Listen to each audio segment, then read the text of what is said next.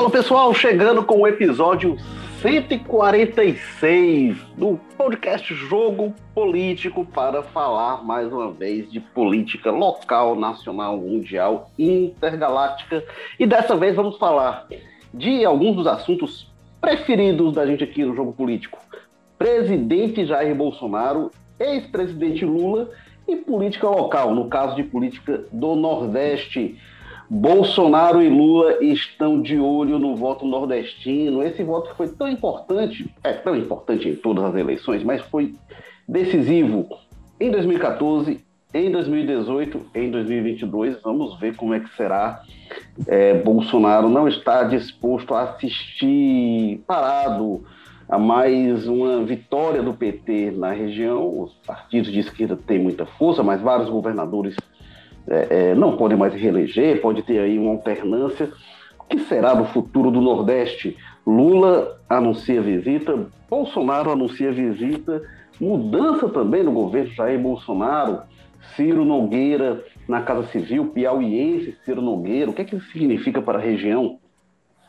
São assuntos que a gente vai tratar neste jogo político e para você acompanhar sempre a gente, o Jogo Político está no Apple Podcasts, Spotify, Amazon Music, Google Podcasts, Rádio Public, nessa qualquer dessas plataformas de podcast. Se inscreve lá para acompanhar a gente. Semanalmente estamos aqui falando de política, estamos também no O Povo Mais. E para falar de dessa guerra de Bolsonaro e Lula pelo Nordeste, recebo aqui mais uma vez o nosso Walter George, editor-chefe de opinião do Povo, colunista do O Povo, que fala com a gente direto da Sapiranga, em meio à nossa floresta úmida. Tudo bem, Walter? Olá, Érico. Você vai apresentar o Carlos Maza daqui a pouco. Eu gosto, a, a Sapiranga eu gosto, quando a pessoa diz que, inclusive, o nome completo do bairro, que é Sapiranga Coité. Eu acho esse Coité um, charmosíssimo, sabia? Ah, com certeza, com certeza. Sapiranga Coité, Walter Jorge. Obrigado pela. A partir do próximo eu vou fazer este, este necessário adendo. E temos também a presença, que você já anunciou, Walter Jorge, do nosso Carlos Maza, repórter de política, colunista do Povo, que escreve todas as segundas-feiras e a qualquer momento em edição extraordinária, e que fala com a gente lá do José Bonifácio. Tudo bem, Carlos Maza? Érico Firmo, Walter Jorge, sempre um prazer estar aqui com vocês. O José Bonifácio, esse pequeno espaço de terra, muitas vezes esquecido ali, né? Esmagado ali meio entre Aldeota, Fátima e Centro, mas com um povo muito orgulhoso de suas origens, né? Que adora muito essa região aqui da cidade. Mas o José Bonifácio, vamos combinar, não tem um nome bonito como Sapiranga Coité, não, né? É, aí você tá apelando, aí você tá pegando né, um, a elite dos nomes de Fortaleza, né? Fica difícil. É verdade. Eu estou aqui, eu sou Érico Firmo, estou aqui falando do Damas. Mas bora lá, Walter Jorge, para o que interessa. É, Jair Bolsonaro com visita anunciada para Juazeiro do Norte. Ele já gravou um vídeo dizendo que na sexta-feira 13, sexta-feira 13 de agosto, visitará é, o Cariri, irá a Crato e Juazeiro do Norte para a entrega de 1.800 casas no programa Casa Verde e Amarela. É, e para a semana seguinte, dia 20 de agosto, está prevista a visita do ex-presidente Lula ao Ceará. Então a gente pode ter numa sexta-feira o Bolsonaro no Ceará e na sexta-feira seguinte o Lula. É, o Lula que vai fazer, tem anunciado aí um périplo pela região Nordeste, né, uma visita a vários municípios do Ceará, é parte deste roteiro. Ô Walter Jorge, é coincidência de agenda, é só uma casualidade, ou tem movimento político aí envolvendo, envolvido nessas duas programações? É o, é o 2022 eleitoral, se acontecer, se manifestando com antecedência, né? Eu acho que é, briga por espaço dentro de uma perspectiva que já busca olhar para o ano que vem. É, evidentemente, um, uma, uma intenção mais de manter um apoio que tem sido, digamos assim, manifestado e remanifestado, né? No caso do Lula, do PT, que tem é o que salvou a, a candidatura do, do PT em 2018 foi o Nordeste. Né? segundo turno em todos os estados, né?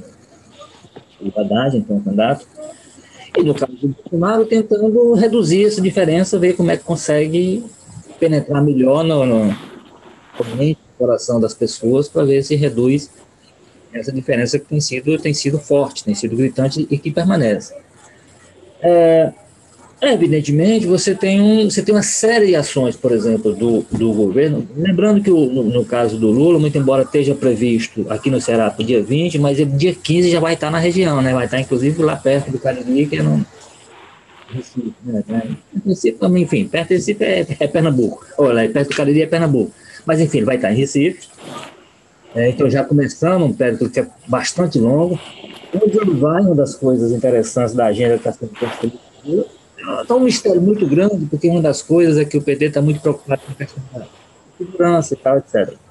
Mas o que se sabe até agora é que é um esforço é, grande de, inclusive, é, tentar penetrar um pouco mais no, em áreas que, em princípio, assim, podem estar sob pressão do, do bolsonarismo e do governismo. Por exemplo, o PP, do, você já falou aí, do novo ministro, que é é, presidente do partido, e sabe-se que os interlocutores do, do, PT, o próprio Lula, têm feito alguns estudos para ver se conseguem nos estados por onde passar, isso não está é, seria no Ceará, por exemplo, mas se consegue se aproximar de líderes desse PT.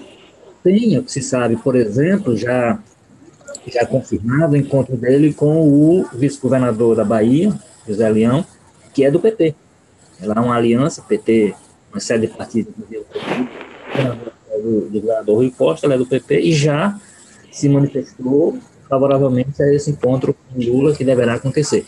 Então, assim, é um jogo, não é um jogo de xadrez, porque tem muita, muita jogada, digamos assim, pouco inteligente e algumas até fortemente ostensivas, né? Mas é um jogo que já está sendo jogado esse jogo eleitoral de 2022. Então, eu acho que é isso mesmo. O Nordeste vai ser muito atacado no, no sentido figurado do termo, vai ser muito atacado por quem quer o voto, porque é um voto, é um voto em disputa, mas que, em tese, considerando 2018, considerando como é que foram as últimas eleições e como é que foi principalmente um ano difícil de 2018, né, o Nordeste segurou o voto no PT, então sabe-se que é um voto difícil de ser, de ser tomado, mas nesse sentido, claramente, a, a chegada do uma indicação que vai intensificar, que certamente vai uma aproximação do Bolsonaro muito forte, mais recente, com o deputado Arthur Lira, que é de Alagoas, também, e do fato do líder dele ser do Nordeste, né, lá no Senado, pelo menos, o senador aqui de Pernambuco, Fernando Bezerra. Então, você nota que tem assim uma certa estratégia, digamos assim, o Bolsonaro ter próximo dele, com algum nível de, de influência no governo, pessoas da, que fazem política na região. Eu acho que é uma forma de ele de ele disputar né, o voto o voto da região. O Carlos Maza, é, na eleição de 2014, a, a Dilma Rousseff teve uma vitória muito grande no Nordeste, o que garantiu a ela a apertadíssima vitória no Brasil. Foi uma definição realmente. É, é, os votos da região foram determinantes. Em 2018, né, o Haddad não, não, não, chegou a ser vitorioso, mas ficou ali. É, é, é, não tomou uma surra nacionalmente do Bolsonaro, porque ele ganhou e ganhou bem no Nordeste, porque senão não teria tido nem segundo turno, né, se não fosse os votos do Nordeste. Bolsonaro teria sido eleito é, no primeiro turno. É, qual a chance de, de, de o Bolsonaro entrar com força na região é, o que, é, ele, ele, tem, ele entra no Nordeste para disputar, para ganhar mesmo, ou, ou, é redução de danos?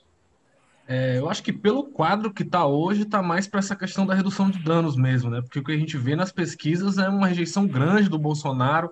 Chegou a ter uma melhora lá na época que se liberou o auxílio, moral, é, auxílio emergencial e tudo, mas ainda assim é, conhecido, né? até pelas lideranças que estão eleitas os governadores, a maioria de oposição, aí uma oposição bem marcada com relação ao Bolsonaro, ideológica inclusive, né? o consórcio Nordeste como uma pedra no sapato do Bolsonaro, constantemente lembrando, né, e, e, confrontando as decisões dele.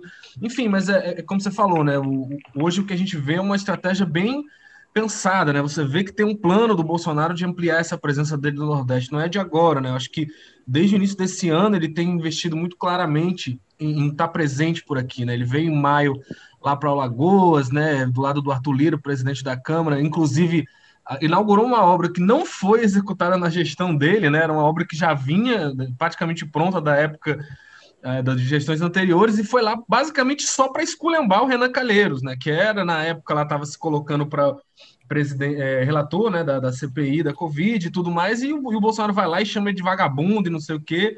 Enfim, ele aproveitou a deixa, foi uma viagem quase que exclusivamente para fazer política mesmo, para levantar o aliado dele lá, que é o Arthur Lira, né, e atacar o adversário dele, que era o Renan Calheiros, né. É, depois veio no Piauí com o Ciro Nogueira, né, Ciro que agora está na Casa Civil do governo, também discurso totalmente político, né, muito marcadamente falando dessas questões todas, e agora mirando aí Pernambuco, Paraíba, Ceará também, né, apesar de já ter tido umas passagens espaçadas por aqui, teve na região metropolitana, teve lá em Tianguá, né, polêmico ato do Tianguá no auge da, da, dos casos de Covid, foi para lá e provocou aglomerações, gerou muita né, inquietação na época, é, enfim, mas assim, Érico, eu estava lembrando até, eu fui, eu participei de uma caravana, não sei, eu estava na verdade cobrindo, né? Eu acompanhei uma caravana que o Lula fez é, em setembro de 2017 aqui pelo Ceará. Ele fez, passou ali muito pelo, pelo centro-sul e o sul do estado, né? Terminou até em Juazeiro do Norte a passagem dele antes de seguir para Pernambuco ali para Exu. É, e você vê que, que o Lula já tem uma relação mais consolidada com esse pessoal do interior daqui, né? Eu lembro que é, sem nenhuma torcida, nenhum tipo assim, observação mesmo, né? O que eu vi foi um, uma comoção muito grande em torno do Lula em todas as cidades que ele passou. A cidade parava para ver mesmo, né? as pessoas se aglomeravam nas praças e tudo mais para ver o Lula passando por lá, e era um grande evento, assim, em quase todos os municípios que eles passaram. É, eu não consigo ver o Bolsonaro movimentar esse tipo de gente aqui no Ceará, pelo menos, né? Talvez organizando ali uma patota, o pessoal político aliado dele consiga juntar, mas eu acho que essa relação do Lula com o Nordeste é muito mais evidenciada. Então, me parece mais que o que ele quer é correr atrás do prejuízo, né? Não, não entregar de bandeja para o adversário uma região grande, né, do, do país, importante para o resultado eleitoral de qualquer forma, quanto o Nordeste. Agora, com certeza ele sai atrás, isso é fato. O, é, Carlos Manda, realmente, assim, a gente vê, né, as, as, cenas do Lula no interior, tem, tem uma comoção muito grande, mas eu queria até falar disso também com o Walter, porque o Bolsonaro, por mais que ele leve é, desvantagem nas disputas no Nordeste, ele tem muitos apoiadores, sobretudo em alguns centros urbanos. A gente vê em Fortaleza, tem bastante eleitor do Bolsonaro. O Bolsonaro até em 2018, não sei como é que seria isso na eleição hoje, mas em 2018, é, ele venceu o Haddad no primeiro turno em Fortaleza. Foi Ciro, Bolsonaro, não tão longe assim, e o Haddad em terceiro. E aí, no segundo turno, com votos do Ciro, o Haddad vence em Fortaleza. Mas tem muito apoiador do Bolsonaro em Fortaleza, a gente vê manifestações que têm sua expressividade, e no interior em alguns pontos, né? não é em todo lugar. Eu diria que em todo lugar tem eleitor do Bolsonaro, tem simpatizante do Bolsonaro, sim, mas o, o volume que se tem são em alguns locais. E o Cariri, não sei se passou por isso, o Cariri é um local que tem dado manifestações de apoio ao Bolsonaro. É, quando ele foi entregar as obras da transposição, a chegada das obras da transposição do Rio São Francisco ao Ceará, ele foi lá para Jati, Pena Forte, mas ele desceu em Juazeiro do Norte. E foi um alvoroço no aeroporto, né, para a chegada dele. É, e recentemente, inclusive, ele foi para uma atividade, é, salvo engano, no Rio Grande do Norte, e aí ele desceria é, em Juazeiro, o pessoal estava lá esperando, enfim, e aí disse que não, ele não iria mais para Juazeiro, foi para Mossoró, e de lá seguiu para o destino final dele. Agora, Walter, é, é isso, tem, tem, me parece que tem é, é, grupos de apoio que eu não sei se são mais numerosos ou barulhentos, mas são expressivos é, na região Nordeste. Ou, ou, não lhe parece assim, Walter? São expressivos, são barulhentos. Bolsonaro tem seu carisma, né? tem sua capacidade de, de mobilizar as pessoas, de apaixonar as pessoas, e ele, ele utiliza no limite do que é possível, às vezes fora do limite, às vezes responsavelmente, digamos. E ele é presidente da República. Quer dizer, a passagem do presidente da República para uma cidade pequena, por menor que seja, aliás, por, por, por menor que seja, quanto menor ela seja, maior é o, é, é, é, o, é, o efeito que isso gera. Nós estamos falando do presidente da República, em qualquer circunstância, ele mobiliza, só o que ele mobiliza de equipe propulsora, aquele, só aquelas coisas já começam a chamar muita atenção. Então, assim, isso me parece. Há uma parcela disso aí que eu acho natural em função do que representa aquela pessoa. Como eu disse. Você bem disse, né, Walter? Ele tem seu carisma e aí o presidente fica mais carismático ainda, né? É, exatamente. Agora, quando é presidente, até, até o Temer ganha, ganha um pouquinho de carisma. Agora, ele, ele, ele, ele tem de fato essa, é, é, essa, essa, essa capacidade. Agora, ele de fato, como disse o NASA, um pouco, no caso aqui do Nordeste, ele enfrenta um, digamos assim, osso duro de coelho. Assim, né? essa imagem do Lula é uma imagem muito bem consolidada. É, é, que eu digo assim, acho que o ano 2018 ele foi um teste muito importante nesse sentido, porque pegou o PT no, no chão. Entendeu? O Nordeste abraçou a candidatura do PT e, e manteve a sustentação dela, como você disse, evitando uma derrota que seria, poderia ter sido, inclusive, no primeiro e no final das contas vencendo em todos os nove estados, no caso do Ceará, com apoio né, do eleitor do Ciro no segundo turno, mas enfim, numa circunstância... O Haddad vencendo, né, no caso de 2018. Numa circunstância, é, eu estava falando do PT, então numa circunstância que o partido estava no chão e o, esse líder que a gente causa essa mobilização e que está por trás desse voto, na verdade, o voto não foi no Haddad, talvez não tenha sido nem no PT, foi no que representava o Lula, estava é, preso. ele não podia nem ser citado na campanha, o nome dele não podia aparecer na campanha do PT. Então, nessa circunstância toda, eu acho que isso dimensiona o tamanho do desafio que esse ministro que hoje vai tentar salvar o Bolsonaro na região, na época estava dizendo que o Bolsonaro era um fascista, que o Lula era o maior presidente da história do Brasil. Isso vai ser repetidamente posto na situação. É, evidentemente, isso não viabiliza, não seria o primeiro caso de uma pessoa que disse uma coisa hoje e amanhã diz outra absolutamente contrária e inversa. Mas tem seu peso e tem. Numa circunstância, como disse, que esse, esse personagem que há, há quatro anos atrás estava recolhido, estava preso, condenado, calado, silenciado, ele hoje está voltando a rival, está voltando a. Né? Voltando a ser. Então, é um processo muito difícil. Agora, o Bolsonaro tem esses componentes aí que você disse. Ele tem, de fato, a força pessoal dele, ele tem um grupo que vai com ele para onde ele for, na circunstância que ele for. É um grupo barulhento, independente do tamanho que tem. Parece sempre um grupo maior, pela capacidade de barulho que causa. Eu acho que esse é um ponto que tem se destacar. Quer dizer, muitas vezes esse barulho indica um tamanho que não existe, não é real, mas é um barulho muito grande. Então gera uma ideia, às vezes, equivocada. Né? É, ele tem a máquina que situações faz diferença, como você disse, torna uma pessoa carismática um pouco mais carismática. Você tem ainda o, o, o antipetismo funcionando em algumas áreas, em algumas áreas, em alguns setores da sociedade. Ainda funciona e tal. Então, assim, tem uma série de componentes a serem considerados aí. Agora, fundamentalmente, o governo precisa agir como governo. E aí tem feito, como eu disse, algumas figuras chaves são representativas no Nordeste, para o bem e para o mal, que eu também não sei o que é que uma aliança com o Arthur Lira essa altura agrega de, em termos de voto, de apoio, de não sei o que, etc e tal. Tanto do lado da direita como lá, pelo lado da esquerda não agrega nada. Pelo lado do centro fica em dúvida. Pelo lado da, da direita, da direitona, que queria o Bolsonaro destruindo a velha política, é constrangedor até. Né? Ah, ah, Walter, mas, mas aí o que agrega, né? Acho que não é, não é eleitoralmente, né? Realmente, agrega, acho que duas coisas, né? O controle da pauta legislativa, né? A gente tem é. Aí a PEC do voto impresso sendo pautado em plenário, que fosse o, o Rodrigo Maia, provavelmente nem seria pautado em plenário. E, e, garante hoje, acho que principalmente a, a principal coisa para o Bolsonaro, né? Que, que não coloca adiante para é, processo de impeachment. Acho que isso é um ganho gigantesco para o Bolsonaro hoje. Pois é, mas assim, mas eu tô, a gente avaliando aqui do ponto de vista do, do da disputa pelo voto Nordeste.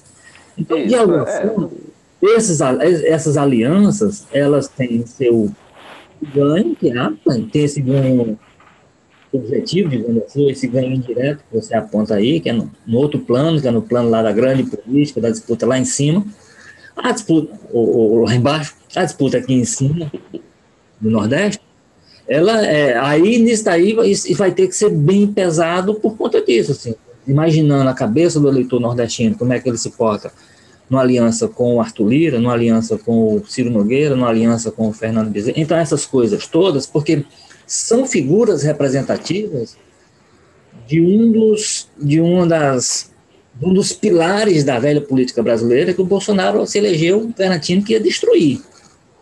Né? Aí recorre sempre ao exemplo do famoso ato com o general Hélio Leno, é, é, general Heleno, fazendo lá, mostrando seus dotes artísticos com a paródia do Se, se Gritar Pega Ladrão, que ele, trans, que ele trocou por Centrão. Então, assim, tudo isso vai, vai Agora, no momento, o que resta fazer, de fato, é o que ele está fazendo, como eu disse. Se aliando com figuras que têm influência e têm, enfim, podem ter algum tipo de, de criar algum e, e, atuando no governo. No governo como? Por exemplo, agora com essa história do, do, Bolsa Família. Sem dúvida que ele tinha que fazer alguma coisa. Primeiro, para tentar tirar o Bolsa Família como uma marca do PT e do Lula, vamos ver se consegue, mudando o nome e tal, aumentando, porque vamos lembrar de novo, Bolsonaro tratava o Bolsa Família como um instrumento de compra de voto. Tudo isso ele dizia na campanha, até que ele foi obrigado, na campanha mesmo, a fazer uma arrumação e começar a dizer não é bem assim. E no governo agora ele está fazendo, na prática, fazer alguma coisa, porque se ele não fizer, ele não, vamos dizer assim, atinge o PT nos seus instrumentos de, de mais claros e dizer, o presidente desenvolveu aquela política que chegou aos mais pobres, que melhorou a vida dos mais pobres e tal. Bolsonaro vai ter que tomar isso do PT e tem tempo para fazer isso, tem governo e tem máquina. E isso tem muito a ver com, o, com, com a questão do Nordeste, para mim. É, não, realmente, é, é, eu acho que essa questão, inclusive, do, do, do, Bolsa Família é uma questão que vale a gente se deter aqui para tratar disso, que acho que é uma questão realmente central. Né? É, agora, o, o Mas, eu queria antes voltar com você, porque o, o Walter tratou de uma questão que eu acho que é realmente interessante. É, de um jeito diferente, eu acho que o, o, Bolsonaro tem uma coisa que o Lula tem, que é, é, é a, a, capacidade de falar a linguagem simples da política. Do, ele consegue dialogar de uma forma que a população entende uma coisa que os políticos muitas vezes não, não sabem. O, o, o Bolsonaro faz de um jeito, o, o, o, Lula faz de outro, o Ciro também é alguém que. É, é, quando a gente vai pegar uns políticos mais carismáticos, que são mais populares, eles acabam é, tendo um é pouco essa característica. Tem um apelo muito forte para a paixão, né? para a questão emocional, muito mais do que uma, uma questão é, racional, pensando no voto né? Eu acho que fica cada vez, sempre foi raro no Brasil, fica cada vez mais raro um presidente que a campanha seja pautada na qual é a sua proposta de, né, para a nação, o que que você entende sobre política internacional, sobre economia, né, sobre qual deve ser o papel do Estado. Todas essas questões acabam ou ficando em segundo plano ou se o presidente chega lá com um discurso, né, e sai no governo fazendo totalmente o oposto, não tem problema, né? Porque parece que aquilo que ele falou na campanha era só um, qualquer coisa ali para preencher a tabela e o que importa mesmo é o carisma, essa questão toda. Sim, mas você ia me fazer uma pergunta? Não, não, é, era justamente para a gente tratar disso, né? Porque é, é, acho que muitas vezes o, o e, e isso é algo, e aí, se a gente for pegar outros nomes, tipo Juraci Magalhães, por exemplo, é, é, é, alguém que tem essa capacidade também. Luiziane de... Lins também, né? Essa questão muito ah, de mexer com as paixões. A Luiziane né? também. O, o Tasso é que aqui, a gente falando aqui da política do Ceará, o Tasso é que nunca. O, o Tasso sempre foi muito popular com o povão, mas nunca foi muito a linguagem dele, né? Mas de diferentes formas, isso, isso me chama a atenção, porque é, é uma forma que é, é uma linguagem mais simples, por exemplo. O Lula sempre gostou muito das metáforas futebolísticas. É, uhum. o Bolsonaro faz isso é, é, é, é, o Lula faz, é, usa mais o, que se chamar de soft power, né? ele vai de uma forma mais suave. O Bolsonaro faz isso de forma mais truculenta, como também é agressiva a forma de o Ciro fazer isso. mas são linguagens que têm um apelo popular. Inclusive, me parece que o Ciro, quando ele sai da eleição de 2018, e já na eleição de 2018 ele apostava que o eleitor queria alguém que falasse mesmo na cara e tal, e ele começa a aprofundar algumas características em relação a isso.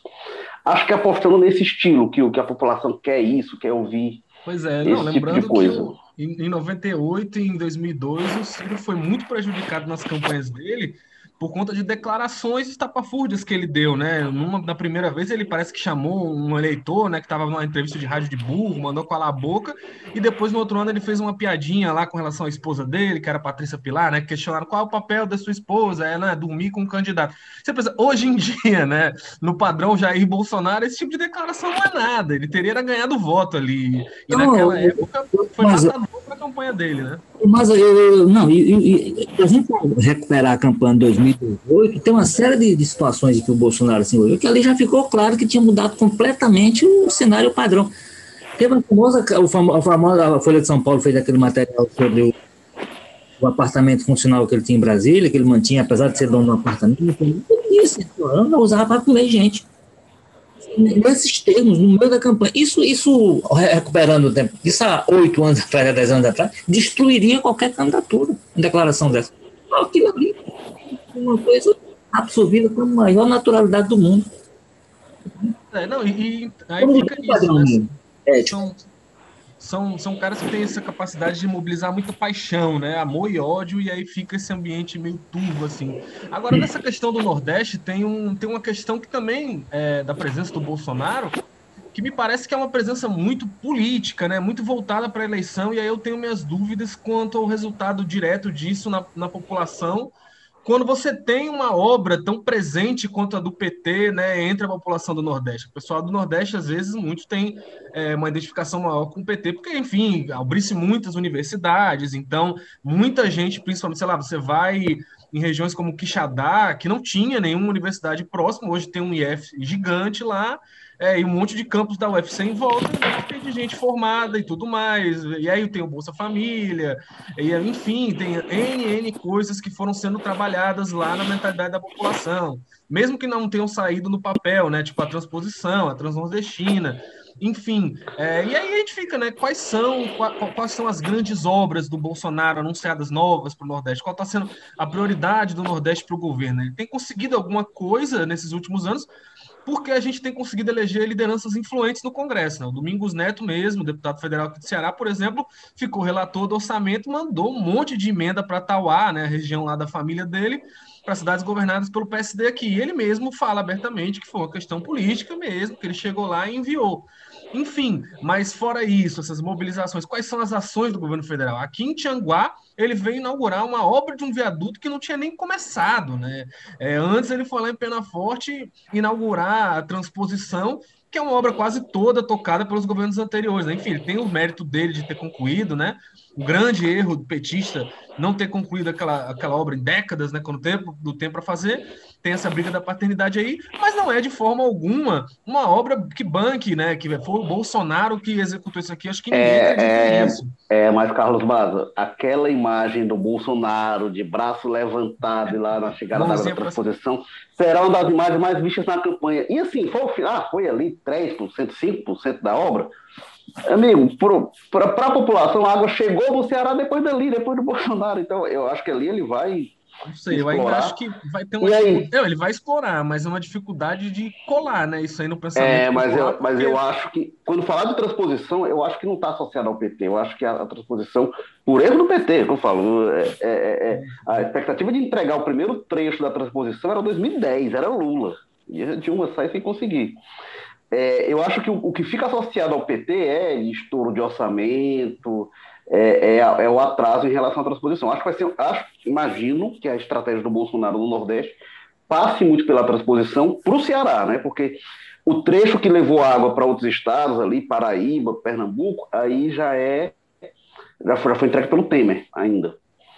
E é, é, é eu, eu, acho o seguinte: o, qual é o problema para o Bolsonaro? E aí eu vou reforçar talvez a tese que o Maza defende. Eu acho que é uma, é uma obra que ele vai ter que disputar com, com, com o PT e com o Lula. Né? Ele vai ter que disputar. Ele não, ele, ele precisaria, e ele não vai ter para apresentar na campanha, pelo menos não, não me parece que haja tempo para isso. A obra que ele diz assim, essa daqui, por exemplo, o Bolsa Família, ele está no esforço agora de tirar o nome, de tirar não sei o quê, para dizer assim, olha, isso aqui. Só que é uma coisa muito muito solidificada na cabeça das pessoas. Então, de novo, ele vai, é o programa, todo o benefício dele, tudo que ele ele vai ter que disputar, porque aí o PT vai ter argumento para disputar. Ele precisaria de alguma coisa, por exemplo, quando o PT surgiu com Bolsa Família, muito embora ele tenha juntado uma série de programas, organizado uma série de programas que já existiam, Bolsa Escola, Bolsa não sei o que, então, que fez um grande programa, aquela marca ficou para ele. O Bolsonaro não tem uma marca para ele. E aí, esse é um problema que eu acho que ele vai ter que. Porque tudo que ele fizer, ele vai ter que tentar convencer as pessoas de que ele foi mais importante para a obra da transposição, entregando 5%, do que o PT, que quando a, a, a, a Dilma passou para o Temer, tinha lá 80 e tantos por cento da obra é, concluída. Ele vai ter que disputar. Então, essa disputa eu acho que favorece ao PT.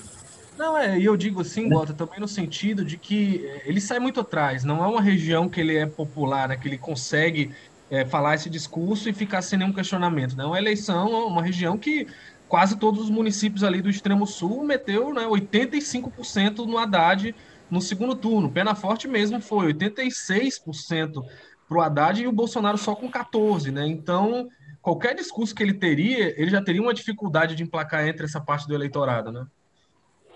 É, o, em relação ao Bolsa Família, acho que essa questão é realmente importante, né? Porque tem essa tentativa aí de mudar, mudar o nome, e não é só mudar o nome, né? O que está sendo proposto é um valor bem maior, estão falando também de ampliação, essa ampliação acho ainda não está clara como é que vai ser, é, é, é, é, como é que ela vai ocorrer. Mas eu acho que além de tudo isso que você fala, Walter, da, da marca, Uh, eu acho que é tarde, não sei, posso estar enganado, mas assim, para começar agora, para aprovar para a eleição do ano que vem, não sei o quão consolidada vai estar na cabeça das pessoas a imagem é, é, de, dessa nova bolsa, desse novo benefício que o Bolsonaro vai pagar. Uma coisa que já está consolidada e muito forte é a imagem do auxílio emergencial. E é, é eu não sei até que ponto ele vai conseguir transferir uma coisa para outra, né? A ah, não, agora a gente vai tornar permanente, enfim, mas acho que é uma força? E, e aí é um valor significativamente maior do que, do que o Bolsa Família. É, agora, em relação à transposição, eu não minimizo não, porque eu acho que a imagem produzida ali, e ali teve estratégia, enfim, a imagem produzida da chegada da água da transposição é uma imagem muito forte. E acho que o legado que fica para o PT, a imagem que fica para o PT da transposição, não é positivo, porque o PT meteu os pés pelas mãos ali, assim, até, até pro tema. Então, acho que, ah, entregou 80% mais tal parou obra, teve superfaturamento, teve muito problema. Eu, eu Mas, acho assim, que o PT. Não, com certeza. Eu acho que a postura do PT com essas obras foi até um, né, beirando a burrice mesmo, porque era uma questão né, muito importante para eles, histórica, como eles mesmos falam hoje, ah, histórica obra, mas na prática, né, é, deixaram entregar na mão aí para ficar o Temer quase e agora o Bolsonaro. Mas você não acha, não, Érico? Por exemplo, a gente tem um caso semelhante, é, os Cucas, aqui em Fortaleza. A Luiziane fez um, os outros, né, apressou, apressou ali, entregou semi-concluídos, o Roberto Cláudio terminou, fez mais e tudo mais. Mas as obras ainda são muito associadas à gestão da Luiziane Lins, né? Tu acha. Eu não sei se isso se reflete em alguma coisa. Eu acho que isso em alguns círculos, mas eu não sei se, se quem usa imagina que ali é, é da Luiziane, não. Não sei. Talvez é, pouca parte que foi o que ela entregou de fato. Eu vou recorrer de novo a 2018 para achar que sim, sim como eu disse, sem ser a, a figura assim, mitológica, a figura central do PT, a figura mais simbolicamente forte que é o Lula, sem ser ele, mas uma, um cara de São Paulo que você, pô, esse cara, o que é que ele tem a ver com isso aqui e tal? A população nordestina identificou naquele momento como tudo bem que agora depois disso o Bolsonaro foi lá fez essas fotos que você disse fez essas imagens mas tem uma memória que as pessoas e a memória por exemplo é quem é que brigou pela obra você não vai encontrar uma declaração, isso aí evidentemente será objeto de, de, de, de debate na campanha. Qual a manifestação que você tem do Bolsonaro parlamentar em defesa da obra? O que é que ele, enquanto estava aquela briga lá, o bispo, não sei quem fazendo greve. Ah, mas, mas, mas, é igual, se for porque brigou pela obra, aí o mérito vai para o Ciro, né? É, mas, o Lula não vai na campanha também. É isso, dizer, é isso que eu quero lhe dizer. Eu acho que quem tem mais instrumento para brigar por essa, pela memória da obra é o Ciro. E ele brigou em 2014 e 2018 e não funcionou com o Haddad. Com o Haddad. Ele, é, mas, mas, eu não sei até que ponto pega. Assim, eu, eu não sei se o Haddad foi eleito porque a transposição estava em curso. Não, eu, eu, eu acho. Então ele, não, então ele não foi eleito. Agora, a maioria que ele tem no Nordeste, eu acho é, que. Não, foi votado. Né? Guarda uma série de coisas. Uma das coisas que a memória guarda é, é a transposição. Tanto que o PT utiliza bastante isso. Tu fez aquela caravana com o Lula inaugurar obras, não sei o quê. Fizeram isso e isso tudo gerava gente, gerava imagem, gerava uma série de coisas. Agora, eu vou lhe dar uma certa razão no seguinte sentido, que às vezes a, a estratégia pode funcionar, e aí, a, a exemplo quem tem, de fato, é a ajuda emergencial que existe, existiu apesar do governo, apesar do Bolsonaro, apesar do Paulo Guedes. Foi, foi o Congresso que empurrou para cima do governo a obrigação de aumentar o, o Seria de 200 reais, né? O governo sinalizou com 200, cheio de restrição para pouca gente, não sei o quê, porque não tinha dinheiro. O Congresso empurrou, tentou criar um de mil, aí o governo ficou, né? aí baixou para 500, o governo, para poder puxar para ele, aumentou para 600. E ele salvou o Bolsonaro. Se não tem agente mais o Bolsonaro tinha caído. Agora, se tem, tem uma questão que está em discussão hoje, é qual vai ser o valor do Auxílio Brasil, né, do novo Bolsa Família, que, que vai ser um aumento significativo, e tem uma tese do governo que é de que 300 reais é o que é possível dar. Mas tem aí a ala política querendo puxar o valor para 400 reais. É, realmente, o Paulo Guedes está dominado nessa altura, cara. Se, se, se, se para eleger for necessário aumentar para 400, ele vai, ele, vai, ele vai fazer o jogo de tensionar. É, é, é, é o que eu acho. E, 400. E, e, assim, se cria com 400 reais, Bolsa Família hoje, muitas vezes, é, não chega a 200 reais assim, para muitas famílias, enfim, tem, tem lá uma série de auxílios, compõe conforme o perfil, mas é um, é um ganho significativo que se torna uma ferramenta importante. Agora tem uma coisa, o, o, o o Walter passando para você, que é a gente discutindo, né? Ah, o Bolsonaro, enfim, se ele. Me parece que para o Bolsonaro o que vier é lucro no Nordeste, ou, ou não. É, é, eu, eu acho que ele trabalha, isso aí é entendido, assim, ele trabalha para reduzir. E aí se compõe com essas pessoas e acredita nisso e tal. Eu não acho que ele, que, ele, que ele pense, no caso do Nordeste, de reverter a situação. O problema do cálculo do Bolsonaro eleitoral nesse sentido é o seguinte: é porque não adianta falar com a cabeça que também grande parte do apoio que ele tinha em 2018 lá para baixo, ele perdeu. Né? Vamos lembrar, assim, o Bolsonaro abriu muita frente de, por exemplo, os moristas, os lavajatistas, hoje tem dificuldade de apoiar. Tudo bem, uma disputa dele, o Lula talvez tape o nariz e tal, mas tem resistência a ele tem muita resistência a ele em setores da direita que estavam abraçados com ele. Então, esse, esse ganho que ele pode ter no Nordeste, ele pode ser desequilibrado pelas perdas que ele teve fora do Nordeste, onde ele passeou. Saiu daqui, saiu da região aqui, ele deu uma passeada. A exceção ali do Pará, que ele perdeu e tudo, o resto foi, foi, foi passeio. É, inclusive, não... inclusive no Sul ele tem tido alguma dificuldade em alguns lugares, né? Pois é, não, então sei, ele... não sei se ele contra Lula, se ele contra Lula, tem gente que diz Bolsonaro é ruim, mas Lula é pior, então acho que tem uma coisa pois é, assim. não, tem, ainda tem esse antipetismo, esse negócio. De... Agora, tem muita gente também que diria isso há dois anos atrás, que hoje não diz, que hoje diz, olha, o Bolsonaro é pior, porque o Bolsonaro, ele, ele, ele acaba sendo um problema. Outro dia teve uma, uma, uma, um artigo do Maílson da Nóbrega, que é, digamos assim, a voz do mercado em muitas circunstâncias, em que ele pontuava lá os prejuízos que o país poderia ter com a caminhada que o Bolsonaro está fazendo por uma por atacar a democracia. Então, aquilo ali é a expressão. Teve o tal manifesto de muitos, inclusive banqueiros, de pessoas que são antipetistas, boa parte delas, eh, atacando o Bolsonaro. Aquilo ali é uma, não é uma manifestação de voto contra ele, mas é uma manifestação de resistência ao nome dele, que vai tentar buscar um. Nesse momento, assim, e o Bolsonaro, como é fator de desestabilização permanente, quer dizer, eh, espetáculos como ele tem feito diários, né, as declarações dele, aquelas conversas com o Cercadinho, os ataques grosseiros, baixos, a ministros do STF, a ministros, as denúncias vazias contra o sistema eleito, colocando o sistema eleitoral brasileiro em, em, dúvida com base em nada, com base em mentiras, inclusive, algumas vezes. Então, tudo isso tem gente que está pesando para dizer, olha, qual, Qual o custo maior que eu É esse daí, ou é uma pessoa que foi presidente oito anos, teve esse tipo de comportamento aqui, é, olhando para o Lula. Né? Uma pessoa que se portou assim, que teve que, que trabalhou para acalmar o país, não trabalhou, enquanto esse daqui trabalhou diariamente, todo dia, para na linha contrária, para manter uma atenção, manter o calmo. Então, assim, tudo isso eram, eram, eram aspectos que não estavam na conta de 2018. 2018 ela falou assim: eu não quero o PT, é anti-PT, e qualquer, qualquer pessoa que apareça aí que seja, que me permita barrar o PT, eu vou nele.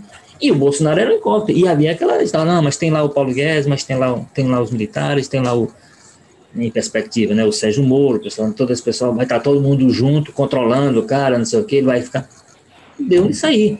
Então, assim, as pessoas têm hoje uma avaliação a fazer do governo Bolsonaro, e essa avaliação, para muita gente que estava com ele, é no mínimo hoje de dúvida se vale a pena manter manter essa situação. Quando você a opção que você tem do outro lado, hoje, né? Porque poderão surgir outros, nós temos um, um ano aí para correr, pode surgir essa tal terceira via, pode se viabilizar, pode surgir alguma coisa. O cenário de hoje que a gente está analisando, a opção que teria seria o Bolsonaro com tudo isso que representa e o Lula, que é aquele petista, que você não gosta, mas que tem oito anos para você avaliar, avalia os oito anos dele, avalia os quatro anos do Bolsonaro para ver. Então não havia essa possibilidade de avaliação. Ah, o Bolsonaro era só expectativa, hoje não, ele é realidade. E a realidade, em muitos aspectos, eu não sei se está de acordo com o que as pessoas esperavam, não. Inclusive quem apoiou ele. O Carlos Maza, agora a gente fala em relação ao Nordeste, né? Mas quando fala do Ceará, tem esse outro ingrediente que a gente até já tratou aqui, que é o Ciro, né? E aí foi o Ceará foi o único estado do Brasil em 2018 em que o Bolsonaro é, no segundo turno, é, é, é, aliás, do primeiro turno, não foi nem primeiro nem segundo. Eu falei em Fortaleza ele foi segundo colocado, mas no Ceará ele foi terceiro colocado. Foi o único estado que aconteceu isso. Foi Ciro, Haddad e Bolsonaro no estado todo, né? É, como é que é essa situação para ele com, com, com o Ciro? O Ciro até mais agressivo, né, para a eleição do ano que vem. É, fica, eu acho que agora para a eleição de, desse ano, talvez o componente, digamos assim, político da questão acaba sendo pior para o Bolsonaro, porque eu acho que o Ciro vai vir nessa eleição, se ele confirmar a candidatura mesmo, vai, vai ser uma questão de honra muito grande para ele estar tá bem colocado no Ceará, né? E o Lula, por si só, já é uma liderança consolidada aqui, já tem muito voto, né? Se o Haddad foi bem né, na, na eleição aqui, imagine o Lula, né? É que é um quadro completamente diferente do Haddad em força, em participação de campanha e tudo mais, e com relação com o povo, né? Muita gente, enfim, que, que, que, apoia o Lula, que é fã do Lula aqui no Ceará, pode ter votado no Bolsonaro por alguma razão, para essa questão de comunicar mais diretamente com o povo, mas com o Lula na campanha com certeza vai tender a votar no Lula mais. Então, é, como o Ciro vai estar nessa pressão de no meu estado, lá no Ceará, eu tenho que ganhar, né? Eu acho que vai ser pior para o Bolsonaro nesse aspecto, mas ele, por outro lado, vai ter a questão da máquina, vai ter a questão de que ele vai ter um candidato forte defendendo a bandeira dele aqui, né? Tudo indica aí que o capitão Wagner vai ficar um pouco mais próximo com os bolsonaristas aqui, vai ter. Mesmo que, não, mesmo que o, Wagner não saia na campanha dizendo é Bolsonaro, é Bolsonaro, tô com ele, a gente sabe que as forças bolsonaristas vão claramente se aglutinar em torno dele, né? Enfim, então eu acho que vai ser muito interessante ver como é que vai ser o resultado do Bolsonaro aqui no Ceará, né? Se vai colar esse discurso da, da transposição, se o Wagner consegue transferir alguma força para ele, enfim, tem muitas coisas abertas. Agora eu acho que é, no discurso, ele tá pior, né? Porque vem o Ciro aí, o Lula disputando muito forte a preferência aqui no Ceará. É, o Bolsonaro, para quem não, não conhece a trajetória dele, mais de longa data, Bolsonaro, no, nos anos 90, ele votava muito é, alinhado com o PT. Né? Eu estou falando isso porque na eleição de 2002, o Bolsonaro declarou voto no Ciro. O Bolsonaro já votou no Ciro. E aí, quando foi para o segundo turno, ele votou no Lula. Porque o Bolsonaro não queria ver o Fernando Henrique Cardoso e o PSDB pintado de ouro. É, ele tinha, é, inclusive, fez declarações muito duras e violentas, inclusive, contra o Fernando Henrique. E votava muitas vezes alinhado com o PT naquela época, né? depois o PT assume e aí ele segue sendo oposição, mas aí ao novo governo. Ô, Walter, é, e os governadores do Nordeste, né? A gente tem é, Camilo Santana no Ceará, Wellington Dias, Renan Filho, o, o, o, Rui, o Rui Costa na Bahia. São vários governadores nordestinos que estão é, é, é, no segundo mandato, que vão tentar fazer sucessores. Será que essa, essa é, é, coalizão de centro-esquerda que governa o Nordeste e, e, faz uma oposição muito dura ao, ao, Bolsonaro, Flávio Dino também, né, no Maranhão, enfim, será que ela vai conseguir ter sucesso nas urnas mais uma vez? Ou será que o, o bolsonarismo, aliados próximos minimamente, vão introduzir uma fissura nessa base nordestina? É, o fato da maioria não poder ser, não poder ser candidato à reeleição, acho que muda muita coisa em relação a, 2000, a 2018, né? É, algumas, algumas, eu acho que em algumas situações a coisa se acomodou mais favoravelmente a uma definição do cenário, por exemplo, no caso do Piauí, o, o, o Wellington Dias era, era aliado do Ciro Nogueira, né? Por isso que eu estou lembrando que em 2018 o, o Ciro pensava diferente do que ele pensa hoje. As pessoas mudam, né? É, mas enfim. Só, só uma coisa, viu, Walter? O Ciro Nogueira, no fazer justiça, ele é extremamente coerente, né? Que ele apoiou é. o Fernando Henrique, apoiou o Lula, não, ele não, ele, apoiou ele, ele apoia governo, né? Ele apoia governo, ele não tem culpa que os a, governos mudam, né? É, apoia o Bolsonaro e me arrisco a dizer que, olha, 2023, também, né? Bolsonaro, Lula, ou Ciro, ou outro cabo da Silva, quem for, ele vai apoiar. Me, me é, dizer. O que, muda, o que muda do cenário contemporâneo é que nunca tinha sido dado a ele tanto poder, né? Quanto foi oferecido agora. E se, isso não, não, visibilidade, né?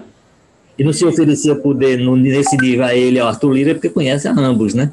Não, e, e, é aquela coisa, o Arthur Lira é, e o Renan é uma gangorra, né? Se o Renan tá com o governo, o Arthur Lira tá contra, e se o Arthur tá com o governo, o Renan tá contra, porque acaba que o que eles têm ali é a rivalidade, né, entre os dois, as duas famílias, Lira lá e Calheiros disputam ferrenhamente o poder em Alagoas, e um vai estar tá no lado oposto da outra, independente da questão ideológica, da... não tem nada, meu amigo, que importa ali. A questão é, eles estão de um lado, a gente está do outro. Pois é, agora, agora assim, o cenário do Ceará é muito complexo. A gente já, teve a oportunidade de passar por essa discussão, talvez nem aprofunde hoje, porque a gente vive aprofundando. É um cenário complexo por conta disso, né? PT e PDT aliados, muito aliados, o Camilo tentando se equilibrar entre as duas entre as duas forças e tal. Eu, eu, eu, eu gostei do termo complexo, Gota. Eu diria esculhambado, uma bagunça mesmo. O, o Camilo até hoje conseguiu se equilibrar, eu não sei se vai conseguir de novo em 2022, porque a coisa está um pouco mais complexa para não usar os termos que NASA é mais é mais vão, é mais gente e usa. É, você, você aquela então, coisa, né? Você vai tentar explicar para uma pessoa de fora a política cearense, é, são, são muitos meandros, né? Você fala uma coisa, não sei o que, não sei o que, porque tem. Cara, eu, eu, acho que é porque os caras são craques mesmo, assim, sabem jogar o jogo, o Ferreira Gomes sabe jogar o jogo, o Camilo tem se demonstrado a altura de sair, então, assim, essas, então, e, e, aí o, o, eleitor, de alguma forma, consegue compreender essa, essa, vou voltar a usar o termo, essa complexidade das coisas que leva as pessoas a terem essas, essas... Mas, enfim, então o cenário do Ceará vai, vai merecer alguns programas à parte para a gente discutir. Ou então, mais alguns outros estados estão tá dando isso. Assim. No caso do Piauí, a coisa acabou se acomodando em função disso. Como o, o, o Ciro se, se movimentou em direção ao governo, não vai ter. Ele estava se movimentando, por exemplo, como candidato ao governador, a governador. Ele era pré-candidato a governador, ele está no meio do mandato, foi eleito no palanque do PT quatro anos, né? Era palanque do, do Hélito, do Lula, desse pessoal ele estava lá e foi eleito, reeleito senador nesse movimento. É, então ele, ele, ele, ele, ele, ele largou a candidatura, parece que não vai ser candidato ao governo, deixou o caminho mais ou menos ali para o Wellington, que tem seu candidato lá, que, é que me consta, o secretário da Fazenda, que ele gostaria de ver, um rapaz muito jovem tal, que ele gostaria de ver é, governador. O caso da Bahia, tá, Pernambuco parece que vai acabar tendo um entendimento, inclusive uma das missões do Lula nessa vinda ao Nordeste é exatamente reaproximar PSB e PT, porque a coisa ficou muito feia em Recife ano passado, né? O PT ficou muito queixoso da forma como, como o PSB, o João Campos, fez a campanha dele, que se considerou agressivo. O Paulo Campos está terminando a campanha, então, de repente, há uma composição e o PT ganha a cabeça. Enfim, então, tá, uma das missões do Lula é tentar conversar com, com quem com quem se conversa para definir as coisas em Pernambuco, que chama-se Renata Campos e a viúva do Eduardo Campos. Então, é, vai, vai, vai, ter que entrar aí no, no almoço da família Campos Arraes, né? É, não, é, é, exatamente. O que ele, o, a, a, agenda que ele está buscando em, em, Recife, de qualquer maneira, é a dona Renata Campos, uma conversa com ela para poder aparar esses problemas que ficaram. E é um problema de família, como diz você, porque lembrando que o João Campos derrotou a prima Marília Arraes, que é do PT hoje. E numa campanha muito dura, de fato. Então, lá, lá, lá, lá camisa. Agora, Bahia, que é que é uma coisa, meu Deus, porque a Bahia, o, PT caminha para ir com o melhor candidato, que é o Jacques Wagner, ele está já em pré-campanha para isso, quer dizer, é o candidato que desde 2006 é que ele ganha toda a eleição no primeiro turno na Bahia. Né? Foi eleito, e reeleito, o, o Rui Costa foi eleito e reeleito, tudo isso no primeiro turno.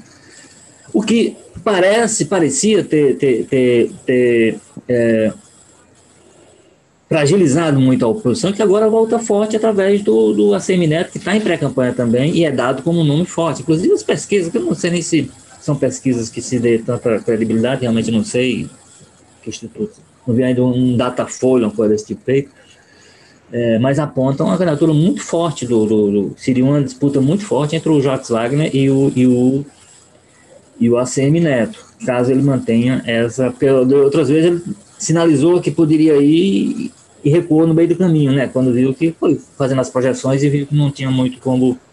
Então, assim, é um cenário complexo. Agora, fundamentalmente, é isso que você disse: o fato de esse pessoal não estar no meio do mandato e estar candidato à eleição muda um pouco a configuração da coisa. Agora, aí vou voltar ao que eu tenho dito. Assim, o que talvez reequilibra é o fato de o PT vir agora, a não ser que algo de extraordinário aconteça até lá, que não está vislumbrável no horizonte, o PT vem com seu nome mais forte, principalmente para a eleição aqui nordestina, que é o Lula. Então, o fato de vir com o Lula talvez compense algumas modificações para pior que tem em relação a 2018, como esse fato de os governadores não estarem em campanha de reeleição, que fortalecia muito os palanques deles, né? Isso pode fragilizar em alguns aspectos. É, e é uma coisa que é importante, né? A gente é, tem a memória do Lula sempre muito presente, ele sempre muito ativo na política, mas a última vez que o Lula foi candidato foi em 2006, né? faz 15 anos. Então a gente tem, tem, tem gente aí que, que vai votar no ano que vem que era bebê da última vez que o Lula foi candidato. E em 2006 ele foi candidato é, com, é, é, é, no meio da, da, polêmica do mensalão, né? Então a gente faz tempo que a gente não vê o Lula ele, a gente viu ele pela Dilma, trabalhando por muita gente e tal. Mas o Lula mesmo, candidato, é uma memória distante, né? Não, não, não, tinha praticamente nem rede social, campanha do Twitter, no Facebook. É, não, tinha, não tinha com o Lula, né? Era, era outra coisa. Então vai ser realmente curioso. Carlos Matos, a gente está redundando aqui para passar a régua no programa, mas eu queria que você comentasse uma coisa, que a gente falando disso né, no Ceará, Ciro, Lula, como é que o Bolsonaro entra nisso. Você teve lá na, na quente eleição de Missão Velha, no Cariri, aonde o Bolsonaro vai. E lá a gente teve é, é, o doutor Lourinho sendo eleito é, com, contra a candidata do PT, né, a Fitinha, e o, inclusive o, o, o filho do Bolsonaro estava tava nos aplicativos comemorando, né? Olha, tal, o Lula perdeu, fim do petismo.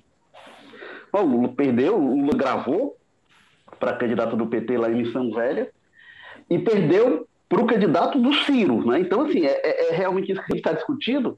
É os Bolsonaro comemorando, mas nessa disputa eles têm dificuldade de entrar, né? Nessa disputa lá no, no Caririá tem apoiadores, tem peso e tal, não, mas é, na hora de entrar mesmo não é tão fácil.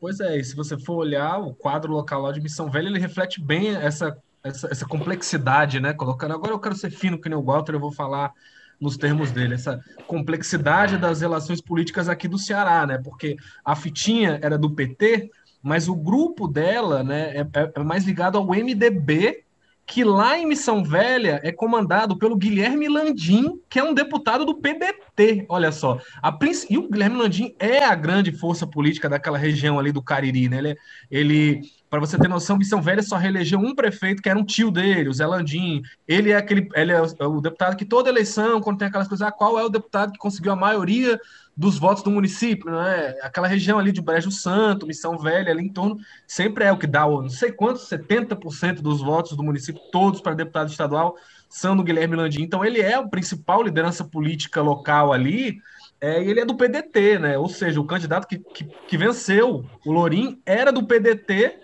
é, teve apoio do Ciro, mas o principal articulador político da oposição era um cara do PDT também. Então, é, nessa disputa, falar em Bolsonaro praticamente não existe, né? Naturalmente, o pessoal do Bolsonaro deve ter tendido mais ali para o Lourim, porque, enfim, né, é o PT, tem toda aquela simbologia né, do, do da quimera petista que os bolsonaristas elegem para estar contra, não importa o que aconteça, mas de forma alguma nunca se usou palavra de Bolsonaro em razão nenhuma né, durante essa campanha. Tanto que o Lourim, a primeira declaração dele foi: vou procurar o governador Camilo, governador Camilo isso, governador Camilo aquilo. Estava do lado do Domingos Filho, né, do PSD, que aqui é aliado também. É, e teve apoio do Ciro, agradeceu muito e disse que uma das primeiras pessoas com quem ele conversou por telefone foi o Cid, né?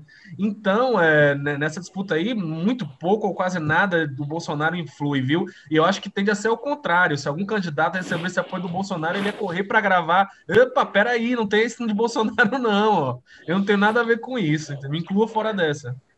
É, é uma questão que eu, eu sempre perguntei como é que estavam os bolsonaristas, né, na eleição, como é que há no município, e é uma força que tem sua relevância. É, a gente viu ainda, a gente chegou andando lá pela cidade a ver uma ou duas pessoas com camisa do Bolsonaro, né? É, mais ligadas próximos de grupinhos de pessoal que estava de amarelo. Mas o que a gente via até entre o povo de amarelo era muito, né? Vai cearense, aquela provocaçãozinha, Ih, sai daqui, tal, tal, tal. Porque você vê que lá em Missão Velha, né? Hoje, pelo menos a preço de hoje, a, o apoio ao, presidente Bolsonaro lá é quase zero, né? Assim, com certeza o pessoal está atendendo muito mais aí ao Ciro ou ao Lula.